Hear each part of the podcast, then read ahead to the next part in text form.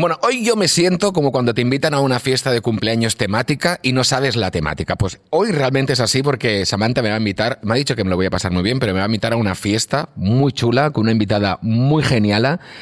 ¿Qué me puedes avanzar de lo que va a pasar hoy? Eh, bueno, a mí me hace bastante ilusión, la verdad, porque creo que es una de esas eh, pocas personas, eh, pa- para empezar, que no participa de ninguna pieza audiovisual que No ha salido como- en ningún lado. que yo como una sinvergüenza no haya visto, porque siempre ocurre eh, o que no me he visto la película o que no me he visto la serie sí. o que no sé de con quién vamos a hablar y hoy por primera vez, o no sé si la primera, pero desde luego es de las pocas veces que, que conozco yo la mitad y, y- y me hace mucha ilusión porque la sigo en las redes sociales. Qué guay. Tiene una tarea divulgativa chulísima y la verdad es que es una tía súper guay, súper molona. Hombre, solo con el nombre, que a mí me acaban de dar aquí un poquito de información, el nombre ya es potente, es cabeza de cartel de un festival de música, ya te lo digo yo. Ella, ella podría tener su serie y protagonizar a todos los personajes y Todos. sería increíble. ¿De qué vamos a hablar hoy, Samantha? A ver.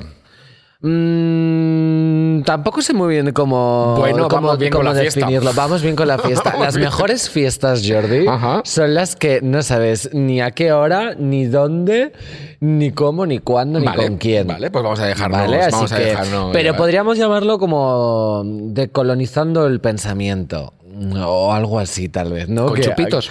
Eh, Una barra libre. Una barra no, libre. yo ya estoy harta. Sabes que yo me crié en Magaluf porque Ya, claro que sí. O sea, ahí era biberón y chupito. O sea, Bueno, paso de ti total, Jordi, que lo sepas. Es- es- estoy harta. Bueno, vamos a por lo que vamos. En venga, cuanto, va. eh, sí, en cuanto acabe este programa me pienso despedir.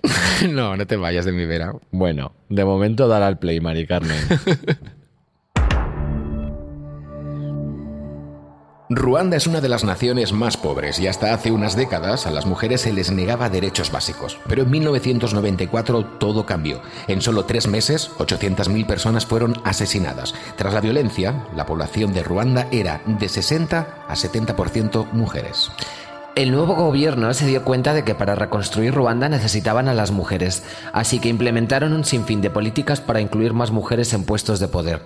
Hoy en Ruanda la mujer tiene el 61% de los escaños en el Parlamento, el más alto del mundo. Una niña en Ruanda no cree que haya nada que no pueda hacer. No deben crecer en un sistema donde piensen que tendrán un tope.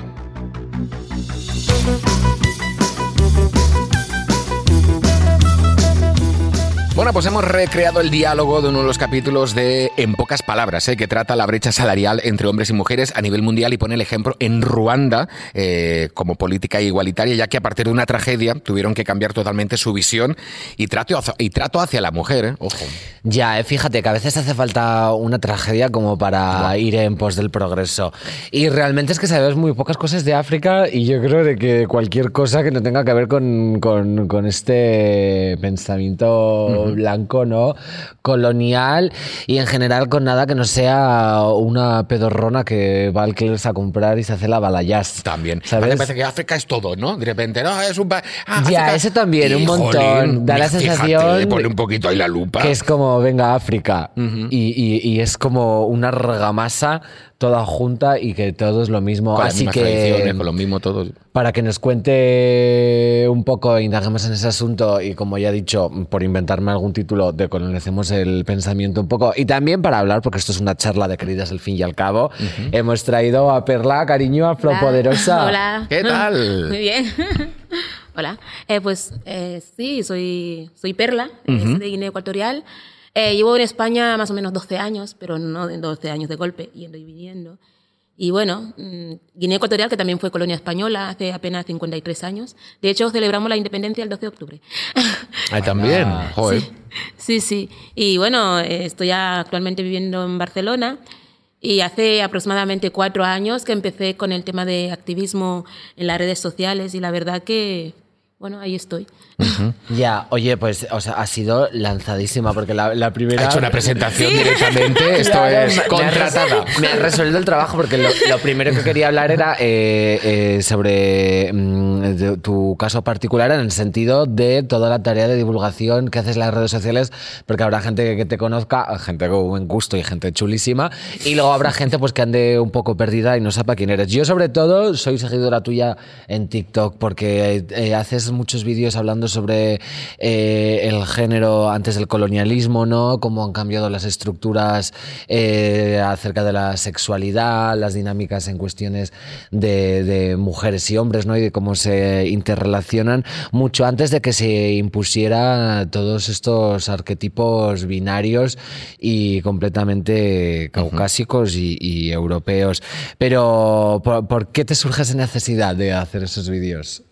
Pues fíjate, yo, eh, yo empecé con, eh, en las redes sociales, empecé como tratando sobre el pelo afro, porque es verdad que vivimos en una, en una sociedad, y de hecho hasta incluso en mi propio país, donde el afro es como que es como rechazado y, y claro, desde pequeñas yo tuve la suerte que mi madre no quiso nos alisar el pelo, yo tuve la suerte que mi madre nunca, dijo nunca, y empecé como que a los 16 años empecé a alisarme el pelo con productos químicos y llegó un momento que dije, no, ya, ya suficiente. Entonces me corté el pelo y fue como empezar de nuevo a dejar mi pelo afro y quería compartir eh, mi, mi experiencia.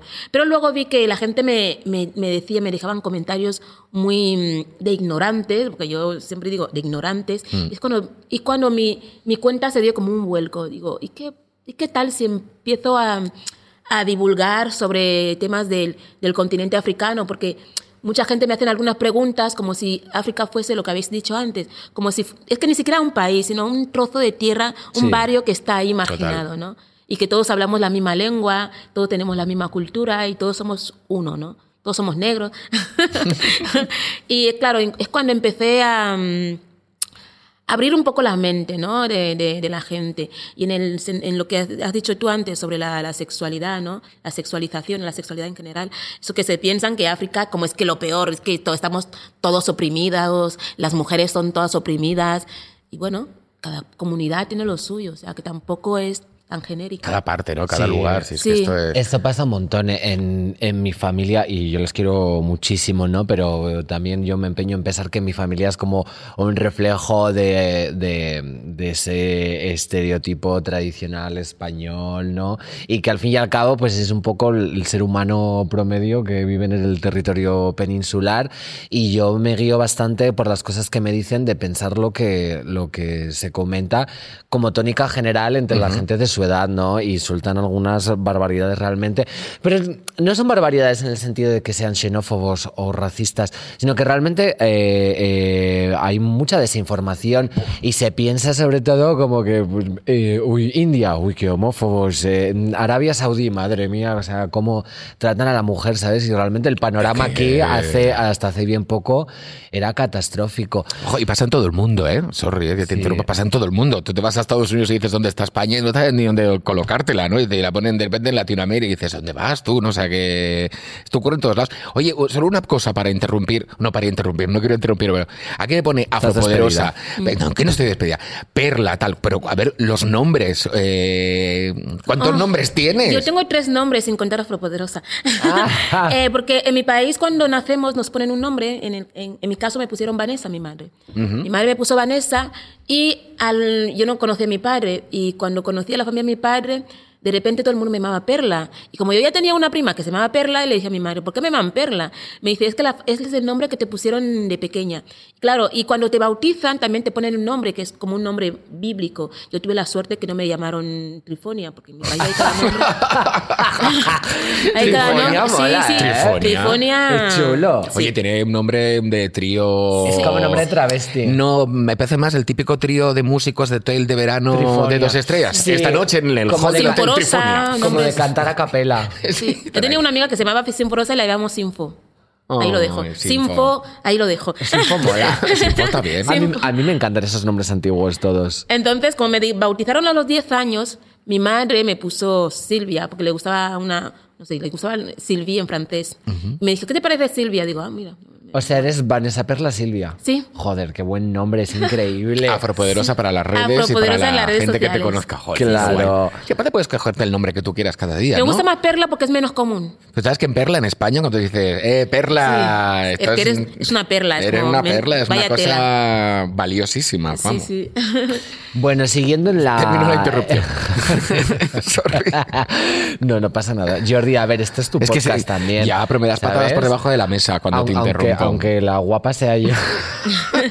Tú siempre serás guapa. Aquí la guapa es afropoderosa y por eso la tenemos que dejar hablar. Venga. Eh, yo quiero que me, que me cuentes y me indagues eh, sobre el tema de la homosexualidad en el mundo precolonial y de cómo se introduce toda la cuestión homosexual en África, cuáles son los estereotipos, los prejuicios, ¿no? Porque mm, eh, ah, contaste una cosa muy chula y es que hay como una creencia de la que la homosexualidad viene introducida por los europeos, ¿no? Y que es incluso como una especie de, de epidemia en la que los jóvenes eh, ven cualquier tipo de contenido con tintes homosexuales y de repente ya se convierten en eso.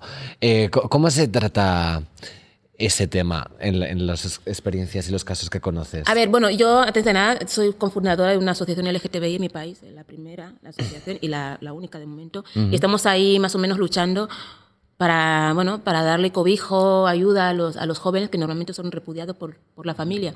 Y es muy curioso porque los, los, países más homófobos de África eh, son los países más religiosos. Y es como, da mucho de qué pensar, ¿no?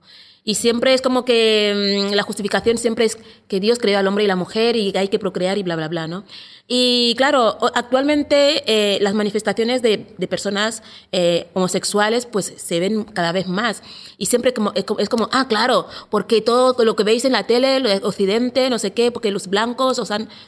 Y claro, si, si remontamos a la historia, si remontamos, realmente en nuestra sociedad, en nuestra cultura, ya existía la homosexualidad. De hecho, eh, las primeras personas homosexuales que se registran en la historia eh, se registran en, en Egipto. Fueron los primeros, o sea, eran dos, eran, eran dos chicos eh, manicuristas de, de- de- de- de la Casa Real egip- egipcia, por decirlo de alguna manera. Entonces, la homosexualidad existe en África en- desde que África es África, que tenemos que recordar que es la madre, la madre de la humanidad, ¿no? Entonces, por ejemplo, en Uganda, en Uganda, es un país de África, en el No, norte está de bien que lo Uganda, digas. Es que, es que, Sí, es que, porque es yo que no, me sé, falta. no me sé ni las provincias de aquí. Bueno, imagínate, ni los ríos. En el norte de Uganda habían, habían em, tribus que, que eran, bueno, ah, que, habían personas que practicaban, bueno, voy a decir practicar, eh, está mal dicho, practicaban la homosexualidad, Sí, como si fuese una práctica. Sí, que tenían relaciones entre hombres y esos hombres eran tratados como mujeres y se podían casar entre ella, entre, entre ellas o ellos, ¿sabes? Y eran una comunidad que la sexualidad era bastante, bastante libre. También pasaba en Nigeria, fíjate tú que ahora mismo, mismo en Nigeria la homosexualidad está penalizada por ley y es uno de los países más, mm, digamos, religiosos de África. Y, eh, eh, y en cómo se llama, y en Nigeria también tenían una o sea, digamos, tenían una sexualidad libre donde hombres y mujeres podían tener relaciones íntimas. Y de hecho, no sin ir más lejos, mi propio país, que ahora mismo es como, oh, no, no, no, eso no es verdad, eso no es verdad. En, en- en mi cultura, yo soy fan, en, en Guinea Ecuatorial hay diferentes etnias. Yo soy, pertenezco a la etnia fan, la etnia fan somos de- del centro de África. Entonces, en mi cultura ya se veían, o sea, yo, eh, ya se veían como, como, mm, dentro de la cultura nuestra hay como cosas de mo- homosexuales, no sé cómo decirlo eh, precisamente. Y entre las mujeres, las mujeres se podían casarse, porque había mujeres que cogían el rol de hombre y porque en nuestra cultura existe la dote, donde el hombre tiene que pagar una cantidad para casarse con una mujer. Y había mujeres que cogían el, el rol de hombre y podían dotear a otra mujer y casarse con ella. Muchas usaban la excusa de que no puedo parir. Entonces, eh, podían casarse con otra mujer y esa mujer se podía quedarse embarazada de quien quisiera. Ah, claro. Exacto, de quien quisiera. Y, las, y los bebés, los hijos eran de las dos, no del hombre. Entonces, claro, lo que, teni- lo que hacen esas mujeres en sus casas, en su, en su habitación o donde quisieran, no tenían por qué explicárselo a nadie. Claro. Pero claro, mm, desde fuera se ve como, pero es que eso es, homosexua- eso es homosexualidad, ¿sabes? Y de hecho, mi propia familia, mm, la, por ejemplo, la, ah, ¿cómo se llama? La madrina de mi, de mi hermana se casó en 2000, en 2000, que hace poco, se casó con una mujer, otra mujer, ¿sabes? Pagó la dote y se casó con ella. Luego se separaron. Porque no, quizás no. Sí, va, va, va, como como en la vida. a ver, ¿no? es- Han pasado que- 20 años, ¿sabes? Sí, Y también te digo, el único fin de casarse es poder divorciarse Ya y decir que estás divorciada. No. Ya, a mí es que me encanta el divorcio, me parece como la única etiqueta que, que es, que es chula y divertida. A mí lo que me está quedando claro escuchándote, Perla, eh, primero es la cantidad de desinformación, no desinformación, sino de no información, porque no es que nos den una información variada, sino que no tenemos esa información y al final acabamos metiendo todo, eh, todo, todos esos referentes en la misma cesta, hacemos como un cóctel y si no quieres prestar mucha más atención, eso mm, eh, es lo... porque siempre parece, ¿no? Que todos, eh, que África como continente y que todos los países que, están en África que están muy retrasados en, de forma cultural, porque, claro, tampoco hay un desarrollo, eh, digamos, de la sociedad, de las industrias, etc. Y que eso va acompañado a, no, esta gente va muy por detrás. Y no es así, para nada. Y De nos da- hecho, el nos da país esa donde habéis imagen, hablado ¿no? antes, Ruanda, Es que es lo que te decía a mí lo de Ruanda, cuando yo lo vi. es un país donde, eh, digamos que la eyaculación femenina tiene un nombre. Se llama Kunza, Kunzas, Kun- Kunza, algo así, ¿no? Que no me- ahora no recuerdo el nombre. Los hombres desde pequeños les enseñan cómo hacer eyacular a una mujer. ¿Sabes? O sea, la eyaculación femenina se, aplauso. se aprende, se, se enseña de generación en generación los padres. Y luego las mujeres también, eh, a partir de los ocho años, digamos, ejercitan a las niñas para que tengan la facilidad de poder llegar a, a- a eyacular. Lo que es- aquí está de moda el squirt, ¿no? Claro. o algo así. Entonces, para ellos, como es que, como ellos como que comparan el squirt, la eyaculación, como si fuera una cascada, ¿no? Que cuando esa cascada te, sa- te- te cae en el cuerpo, es como que la mujer ya es- se siente como más mujer. O sea, el hombre hasta que no llega a eso, no se le considera hombre. Qué porque fuerte. no es capaz de satisfacer a una mujer. Qué forma de, de darle la vuelta y verlo desde otro lado. Claro. Y es, normal. yo, lo que hablamos antes de esto, el tema de Ruanda también, a mí, o sea, claro, yo es una, yo es una cosa, una información que desconocía totalmente y viendo este capítulo Hombre, de a ver, pero es que, o sea, ¿sabes dónde está Ruanda? Yo es que no tengo ni idea. no te la sabría colocar un mapa, pero sí que tenía muy Claro. presente el genocidio, todo lo que Mm. había pasado y la época muy, muy mala que había pasado. Pero claro, yo no tenía la información. ¿Se quiere eclipsar esa información? ¿Se quiere mantener abajo para que la gente no sepa que eso está funcionando en un país? Es cierto que tuvo que haber un genocidio, tuvo que morir mucha gente y no queremos que esto pase en ciertas partes. Hay otros sitios, como ejemplo en Islandia, que, que están intentando también arreglar la brecha salarial, que, haya la- que no haya diferencias entre hombre y mujer, no, no solo en el trabajo, sino también en la vida. ¿Pero tú crees que lo están intentando esconder? A ver, bueno, ahora va- vamos a remontar un poquito, bueno, voy a cerrar lo del tema de la homosexualidad, Venga, sí. ¿vale? Porque, claro, eh, la homosexualidad empezó a, penal- a penalizarse una vez que llegaron los, colo- los colonos, ¿no? Como que era como, ¿y esto qué es? Aberración, con, claro, trajeron sus Biblias y sus... Yes. Somos, los que chafam- somos los que chafamos la fiesta Y siempre. fue como, no, no, no, no, eso es antinatural. Y de hecho, la ley, la ley de la- contra la homosexualidad en Uganda es, es, es una ley colonial, ¿sabes? Que penaliza la homosexualidad, justificándola con la religión. En plan, no, eso es antinatural. Y esa antinaturalidad lo trajeron, digamos, los, los colonos, en plan, eso no puede ser. Esa gente es salvaje y así no se puede vivir. Y a pesar de que en Europa también, ya lo que pasa es que en Ya Europa solo se Europa. la, la- la- la homosexualidad es libre entre hombres, no entre mujeres. Claro. Que so- solo los hombres podían tener ahí zaca zaca. Las mujeres no. Si es que... ¿no? Bueno, así estaban todos los conventos de monjas, todas lesbianísimas. Sí, y, y ahora que estamos hablando otra vez de, de lo de Ruanda, eh, por ejemplo, en el Sudán del Sur hay una tribu, ahora no, no me recuerdo del nombre, las mujeres son las que mandan. Y es Sudán del Sur, que, o sea, era- es, una, es una tribu nómada que siempre han mantenido su cultura, que para en Occidente es como, "Ah, no puede ser. Las mujeres son las que mandan. Los hombres son los que se maquillan para seducir a las mujeres. ¡Qué chulo! Sí, o sea, hacen como un festival cada año donde los hombres tienen que desfilar maquillados y de hecho los hombres son los que se tapan el, la- la- el rostro. Porque los hombres dicen, es que es una... es- no, o sea, la mujer no se puede tapar el rostro porque es un bellezo, es, es la belleza de la naturaleza, eso no, eso no puede pasar. Y sabes, y han mantenido su cultura hasta el, hasta el día de hoy, desde hace años. Entonces, la mujer eh, puede tener eh, relaciones sexuales con quien le dé la gana aunque esté casada. Entonces, en cada festival, la mujer, eh, digamos que escoge una pareja sexual, aunque esté casada, y el hombre no, no puede decir absolutamente nada. Digamos que es como una sociedad un poco matriarcal, donde la mujer manda, solo que, bueno, no hay, nadie mata, o sea, la mujer no mata a ningún hombre.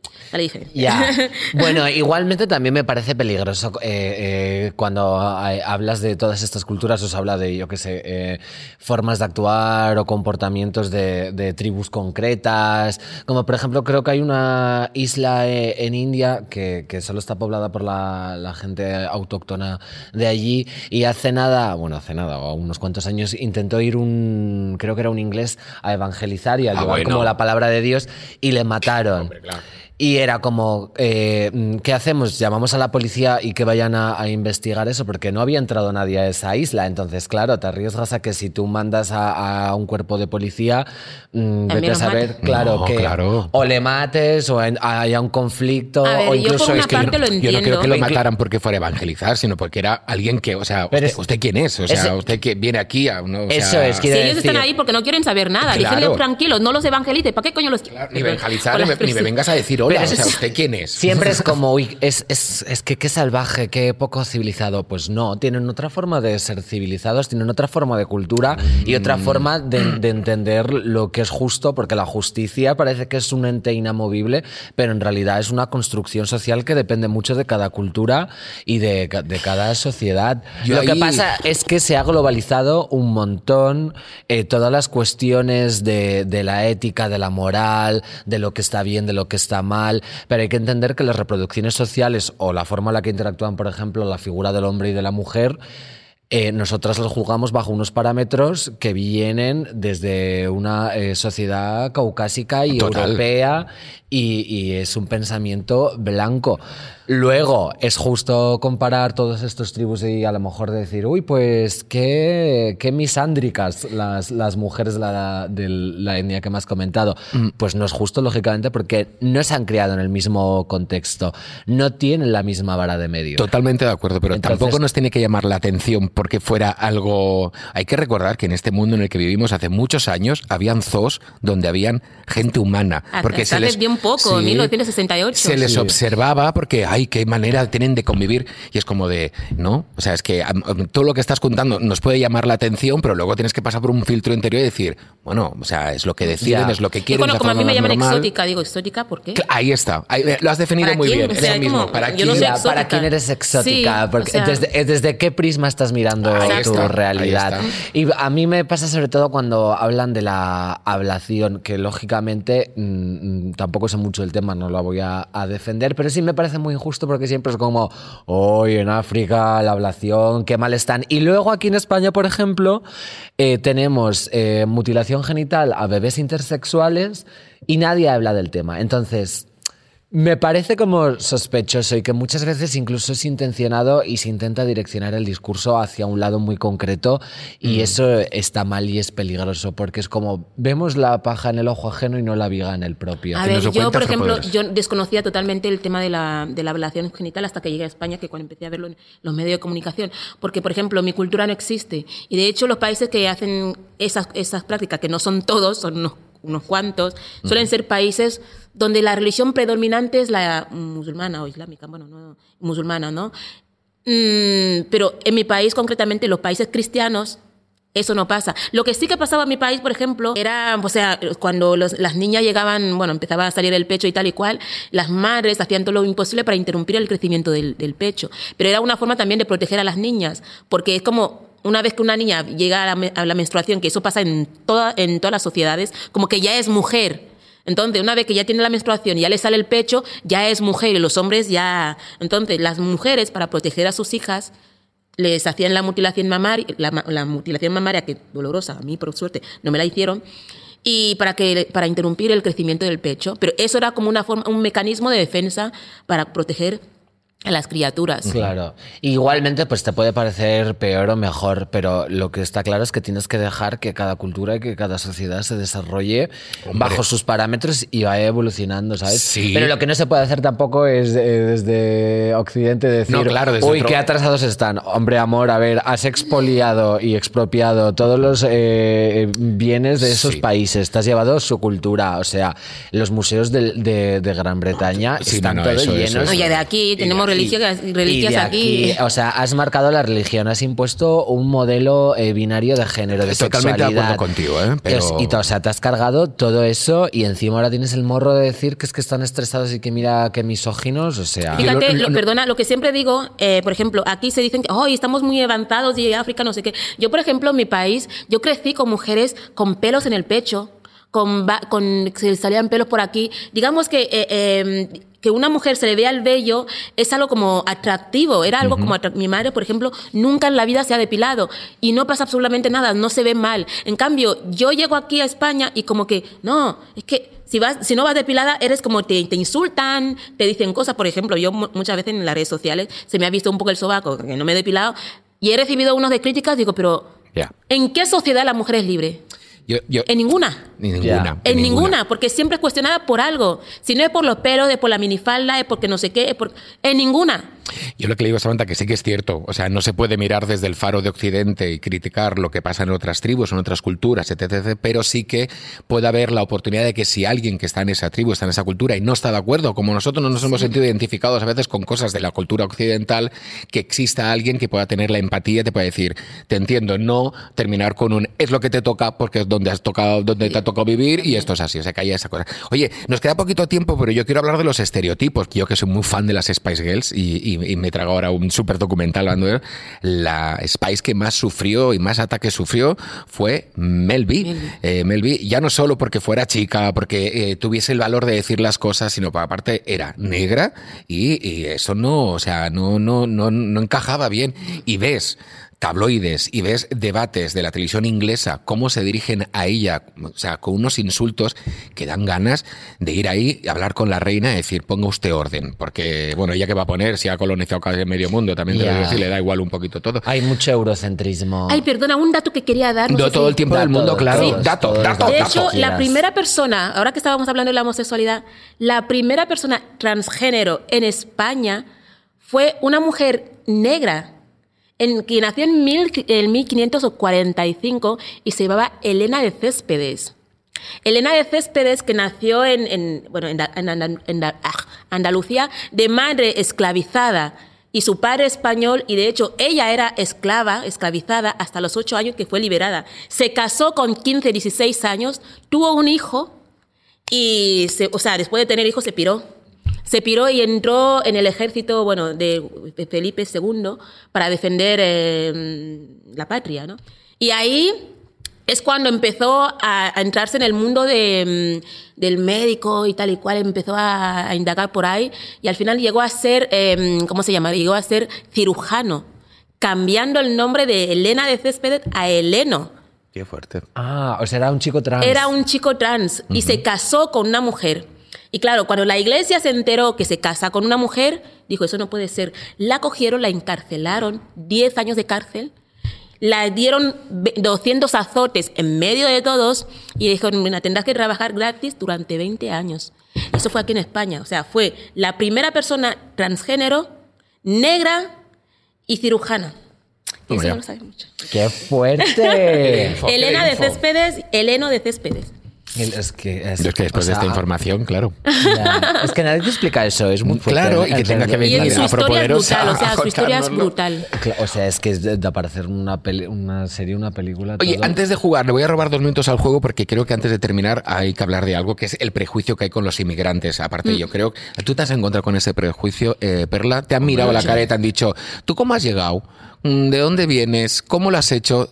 O sea, ¿encuentras esas preguntas aunque no te lo digan en los ojos de la gente que te mira? Hombre, es como eres negra, no eres española. De hecho, creo que mm, si aquí hubiese, eh, bueno, si todo el mundo tuviese armas o todo el mundo tuviese derecho de poder disparar como en Estados Unidos, creo que me hubieran matado ya hace muchos años. Porque, bueno, un- una vez con 16 años que vine del cole, me siguieron los mozos de cuadra, porque resulta que dentro del ascensor una mujer dijo que yo le había robado el teléfono porque dentro del ascensor yo era la única negra. Claro, yo iba corriendo y tal y de repente escucho detrás los mozos de cuadra, para, no sé qué, no sé cuánto, y seguían, seguían a- los dos, yo en plan, ¿qué, ¿pero qué ha pasado? Y me dice, la eh, párate, tira la mochila. Y yo cogí la mochila, la tiré porque venía del cole, me estuvieron registrando, como hayas sido tú, te vas a enterar. Y yo, pero yo acojonada en plan, y digo, ¿qué ha pasado? Y resulta que una vieja, una vieja, dijo que yo le había robado el teléfono. Digo, ¿cómo te voy a robar el teléfono, señora, si mi teléfono es mejor, que el tuyo? Pero claro, o sea, pasé un rato, digo que, si me, o sea, si pudiera haberme disparado, Ya, si tuvieran ya. el, el- eso, pues, me hubiesen disparado, porque yo iba corriendo en busca del metro, que lo estaba perdiendo, ¿sabes? Y ya en la calle, por ejemplo, el otro día conocí a un chico, me dice, ay, ¿tú dónde eres? Digo, de, de Guinea Ecuatorial. Ah, seguro que, buah, tu historia debe ser brutal hasta llegar a... Digo, no te preocupes que yo no llegué en patera, ¿sabes? O sea, que no tengo una historia trágica de... ¿Cómo llegué hasta aquí? No, tuve que solicitar un visado, coger mi avión y venir hasta aquí. Y ya o sea, está. ni más. Me dice, no, porque yo pienso que todos los eh, africanos eh, que, que vienen, eh, todos llegan en patera, porque yo trabajo de no sé qué social. Digo, hombre, claro, es normal que los que te lleguen son los que tienen, vengan en patera, porque seguramente necesiten más ayuda. Pero los inmigrantes que, ven, que vienen de manera re- re- irregular son muchísimos más que los que vienen de manera irregular. Y aquellos que vienen de manera irregular es porque en sus países tampoco les permite de manera libre poder Y solicitar un poderse visado. ir, claro, y poderse escapar. ¿Sabes? Y ellos pagan muchísimo más de lo que yo he llegado a pagar eh, en el visado y en el transporte, por decirlo de una Totalmente. manera. Y es como, mm, vemos que esa gente como salvaje, hoy que no, pero es que no les deja ni siquiera, muchos arriesgan todo, lo venden todo para poder solicitar un visado y, aún no- así no pueden. Y no solo eso, luego hay mucha gente de este país, de esta sociedad, que creen que, bueno, es que aquí vienen y luego les van a dar un dinero y van a ser felices. Bueno, lo que hablábamos el otro día, ¿no? Pues coja usted, vaya a ese país, eh, eh, pida la nacionalidad en ese país, esté en mitad de un conflicto bélico, tenga que coger usted eh, las cuatro cosas que tiene y largarse vuelta a España y ahí le darán dinero para vivir a mí me han llegado a decir que Es yo, que, por vivir aquí, me dan eh, 2.000 euros al mes y una vivienda. Fíjate, mi hijo nacido aquí, Ajá. mi hijo no tiene derecho ni a la residencia española. Ni siquiera a la residencia española. O sea, hasta que yo no tuve la residencia, ahora tengo que empezar a solicitar La el- eh, la residencia de mi hijo y me piden eh, el pasaporte de Guinea Ecuatorial. Y ahora mismo en Guinea Ecuatorial no tramita los pasaportes. ¿Qué voy a hacer? Mi hijo tiene cinco años y todavía es apátrida porque no es de- ni de Guinea ni de España. ¿Cómo se llama tu niño? José. José, un saludo desde aquí, por cierto. Besitos, besitos Y claro, fuertes. es como que mm, mi Es hijo nacido aquí fuertísimo. no tiene ni no, no tiene derechos a Ya. absolutamente nada. Te das cuenta de que realmente eh, eh, la etiqueta de ciudadanía no o nacionalidad, eh, o sea, es completamente opresiva. No solo porque ya diferencia entre una persona cívica que se merece derechos y respeto y una que no, sino porque además, aparte de excluirte, lógicamente, si te consideran ilegalizada, también te obliga a incluirte, ¿no? Porque es como que no solo te dice, vale, tú eres ilegal, eres un inmigrante, entonces eh, estás fuera del sistema, sino que además al existir y ser algo que todo el mundo tolera, consienta y, y respeta, obliga a esas personas a decir, vale, eh, tengo que legalizarme para conseguir estos derechos. que Entonces, tampoco te dan esa opción. Claro, te excluyen y además te obligan a incluirte. Y aún así cuando te incluyes, sigues sufriendo racismo, porque no es verdad que si tengas la nacionalidad ya seas una persona como las demás, porque No. cuanto Parece más que oscura que sea aquí, tu ¿no? piel, siempre Sí, van a decir, bueno, eh, ¿de dónde eres? Pues eh, nací en A Sí. Coruña. Pero ¿de pero dónde eres realmente? Tienes que justificar tu negritud. Sí. Eh, Y luego eres- ponerte en duda también, Sí, ¿no? Pero ¿a qué vienes? ¿Qué haces? Es como, por ejemplo, a mí me decían eso, ¿no? No, porque los inmigrantes tenéis muchas ayudas. Digo, a ver, principalmente un inmigrante, si estás indocumentado, no, tiene- no puedes abrir una cuenta bancaria. Por lo tanto, si tú no puedes abrir una cuenta bancaria, No ¿dónde te va a llegar la ayuda? Por telepatía. ¿Sabes? Claro, como que no tiene mucho sentido. Es como que no es cierto. La única ayuda por decirlo de alguna manera, que tiene aquí la gente es la sanidad y es muy de agradecer porque la sanidad es muy importante. Eh, un inmigrante indocumentado puede- solo puede acceder a la sanidad o a las cáritas, nada más. Y de hecho, incluso los cursos de ayuntamiento tampoco tienen acceso a los cursos de ayuntamiento, porque yo he pasado por lo mismo y no, no, no puedes. Porque estás indocumentado, no, no puedes. Entonces estás, llegas en un mundo en que mm, se te cierran las puertas totalmente y encima intentas solicitar tu, digo, solucionar tu tema legal y tampoco te dejan porque te ponen muchas trabas. Si no tienes, eh, eh, si no tienes trabajo, no te dan la residencia. Si no tienes residencia, no te dan trabajo. Y es como te encuentras en un mundo donde el pez muerde la cola. Y, es como- Complicado, y por eso aquí hay mucha gente que llegan hasta incluso 10 años y no tienen residencia. Y No no, porque resuelven. no quieran legalizarse, es porque Ya. se les hace imposible. Te marginan y encima luego te culpan de tu marginalidad. A mí me, a mí me te denegaron cri- la residencia dos veces con una carta de expulsión del país. Teniéndolo todo lo Todo lo necesario, ¿no? Dos veces con una carta de expulsión. Y es como. Y claro, yo seguí insistiendo porque por suerte tenía alguien que me ayudaba, que era mi madre de acogida, porque si no, ¿qué hago? ¿Sabes? Chicas, yo seguiría hablando de esto porque es un tema súper interesante, pero tengo que cortar un poquito el bacalao y vamos a Ya, jugar un poco. lástima. Vamos a ponernos un poquito, Claro, claro. no festivos, pero vamos a ¿Cuál cambiar un poquito. Mira, aquí tenemos todos los juegos posibles por ver qué te pueden tocar en el día de hoy, así que cuando tú quieras, con la palabra que tú quieras, eh, se pone en marcha. ¿Qué palabra utilizas? Chocho. Chocho. Pues venga, chocho. Dale a la ruleta, chocho. Me encanta. Y ¿Verdadero o falso? Verdadero o falso. Verdadero o falso. Bueno, esto es una información, vais a tener que adivinar si son verdadero o falso. Vamos a ver cómo está el- en estos momentos el. el, el- Claro, el es que hay dos equipos, el de los concursantes, bueno, concursantes, lo de los invitadas que, que vienen a participar y luego Y el mío y el de Jordi. Ah, Entonces vale. yo represento ese bando y las invitadas el- Totalmente, el, totalmente. contrario. Bueno, así está la cosa. Vamos a ver si, si va, si va a cambiar. A ver, yo he estado viendo vídeos tuyos, ¿de acuerdo? Por internet y me encanta. Hay unas cantidad de vídeos que lo has dicho al principio en el que haces eh, mucha campaña del pelo afro, el que no te lo tengas que cambiar. eh, Pero entiendo que es un pelo que se tiene que cuidar también, ¿no? No es, o no, muy- no es sí. fácil, ¿no? Es muy frágil, aunque no lo parezca. Bueno, pues entonces, sin, sin, sin intención de hacer, de banalizar el tema, ¿de acuerdo? Lo que he buscado es distintos tratamientos para el pelo, tanto para hombres y para mujer. Perfecto. Y vais a tener que adivinar si estos tratamientos, estas mascarillas naturales, son válidas, son verdaderas, o me lo estoy inventando y es lo peor que te puedes echar a la cabeza. ¿De Vale. acuerdo? Yo también lo eh, sabrá mejor. Bueno, Samantha, sí, que te ha no, de no. todo, al parecer, ¿no? Os habéis puesto muchos pottings en el pelo naturales, ¿eh? No digo de Yo estos muchos que... naturales sí. Yo Sí. todo, yo me puse esta Coca-Cola una vez. yo no Bueno. llevo tanto. Es que vi a una chica que lo hacía y parecía que funcionaba. ¿Y funcionó? No. Me acaba de hacer spoiler del primero que tenía. Refresco de cola. Así que lo voy a quitar. Mira, podrías haberte callado, pues haber ganado el punto para nosotros. Sí. Suki, Suki Waterhouse lo hacía, que es Pues, la novia de Cooper, pero no es nada bueno, ¿eh? No es nada bueno. Ella dijo que era bueno, pero no es nada bueno. Bueno, vamos al siguiente. Venga, va. Ketchup. Ketchup. Usar ketchup como mascarilla es uno de los remedios caseros favoritos de quienes tienen el pelo rubio, sea natural o pintado. Y es que eh, las fanáticas de este tipo de pelo aseguran que ayuda a neutralizar los tonos verdosos de ese color. Claro, porque cuando te lo tiñas hay un momento que se te pone un poquito verde. ¿Vosotras creéis que el ketchup es una mascarilla verdadera para el pelo? ¿Samón? No, yo creo que lo que neutraliza esos tonos es el azul. Yo creo que no. ¿Tú crees que no? O sea, no haríais, no iríais a la nevera y sacaríais un bote de Mayonesa ketchup. sí, pero ketchup no. Claro, yo mayonesa me pondría seguro en el pelo. El ketchup Sí. no lo veo. Pues el ketchup es un tratamiento verdadero. Ah, claro, porque el Lo tomate utiliza- también, Lo utiliza Sienna Miller, ¿de acuerdo? Y aplícalo en tu pelo dos veces Vale. al mes. Ojo, durante 10 minutos. O sea, claro, tú te lavas el pelo y dos veces al mes, an- eh, antes de ponerte. Vale, mi pregunta es, ¿es verdadero significa que alguien lo ha hecho o que funciona? Mira, te voy a contar porque lo mismo me preguntó Karen cuando entré por la puerta. ¿Dónde has encontrado esta información? Google.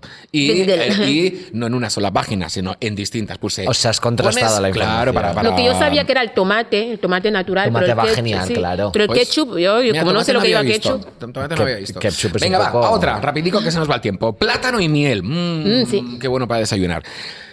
Tritura medio plátano y mezclalo en un bol con dos cucharadas de miel. Aplícalo todo sobre el pelo mojado, haciendo una especie de hincapié en el cuero cabelludo. Y, y ya está. Y ahí y, y ya lo dejas actuar y ya funciona. ¿Vosotros creéis que esta mascarilla. Yo la he hecho muchas veces, pero yo Sí. creo que van a decir que es falso. Yo Pero- voy a decir que es yo- verdadero. yo también. Verdadero, plátano y verdadero. miel que puede Sí. salir mal. Bueno, yo es que yo sé, ¿no? o sea, ponértelo en el pelo. ¿no? Yo lo he usado muchas veces. Claro, es súper Bueno, pues la típico. mascarilla, disculpad, de plátano y miel es verdadera. Muy bien. Eso sí, hay que dejarla actuar donde- durante 30 minutos, recomiendan, ¿eh? Y después aclarar el cabello. Y pero colarla sobre todo, porque si no la cola quedan ahí trocitos. Pero 30 Ya. minutos con miel y plátano en la cabeza. Sí. Venga, va, otra. Hoy, mermelada casera. Ojo, ¿eh? La mermelada es muy beneficiosa para nutrir nuestro pelo, especialmente en aquellos que son secos y dañados. Gracias a sus vitaminas, El azúcar. contribuye Tío. a nuestro cabello, a que Ya. nuestro cabello tenga un aspecto saludable y aterciopelado. Eso sí, ¿eh? Hace que pierda brillo y suavidad la mermelada. Yo creo que es falso. Es que la- el azúcar Ya, es iba a decir lo que... mismo. Azúcar siempre mal. ¿El azúcar es mal para el pelo? Yo- Y bueno, ¿y la miel? Que Ya, lleva? pero no, es La una miel- miel, es es un natural. azúcar Claro. natural. sí. Eh, Pero la, Es, el- ojo, mermelada casera, ¿eh? No te digo que vayas ahí al Pero tiene mucha, mucha azúcar la mermelada casera. Sí. Sí, yo, yo creo que, que va Yo mal. creo que es falso, ¿eh? Falso total. Es falso, sí. no, te, no te metas mermelada casera. Lo que sí, que la gente que tiene el pelo pelirrojo o tiene el pelo teñido de rojo, sí que sirve muy el jugo de arándanos, por ejemplo, o una mezcla, no mermelada, pero una Sin de azúcar, por de arándanos, favor. sin azúcar. Claro, es que la mermelada Sí. es como un, como un montón de azúcar, es como un almíbar. es. No lo sé, hija mía. Yo, yo no, ¿No te la has puesto en el pelo? Nunca me he puesto mermelada en el pelo. En otras partes del cuerpo sí, pero en el pelo. Por favor. A la hora de utilizar alimentos para cosas Sí. sexuales, a mí lo que no me gusta No, nada la es que- mermelada fatal, No, y luego no, mermelada bien, porque se queda en el sitio. Yo lo que odio es la nata y el chocolate porque empieza a hacer como surcos. La leche condensada, y que a veces empieza- queda ahí. Mm, qué Sí, asco. ¿no? y empieza a bajar por bajar. aquí, a, a tocar la sábana, y entonces yo ya me levanto y digo, bueno, ya está, se La acabó. cera, la cera, bueno, aunque no se come, pero. Mayonesa y la cera caliente. Tienes que venir otro día, Afropoderosa, para hablar Claro. de sexo y comida. Bueno, yo- Venga, va, la última mascarilla, café. Café. Ah, sí. Ojo, si quieres retrasar la caída y obtener un pelo más fuerte y sano, solo debes mezclar un poco de café con el champú Sí. que usas. A, a- bueno, pero. Sí. ¿tú dices sí? Verdadero sí, total. era que también lo he ¿verdadero, hecho. Claro. Y como exfoliante también. La Sí. respuesta correcta es sí. Ah. Perfecto. Pero I have a question. El café, em, o sea, em, o sea, café, o sea, yo me tiro la cafetera de, o sea, no, no hablo de broma, ¿eh? Es cafetera, es el polvo del El polvo. café, el polvo. Polvo. Y también puedes usar el, el que, el que sobra cuando haces el, el café, lo usas para, para exfoliar el cuero cabelludo o la piel.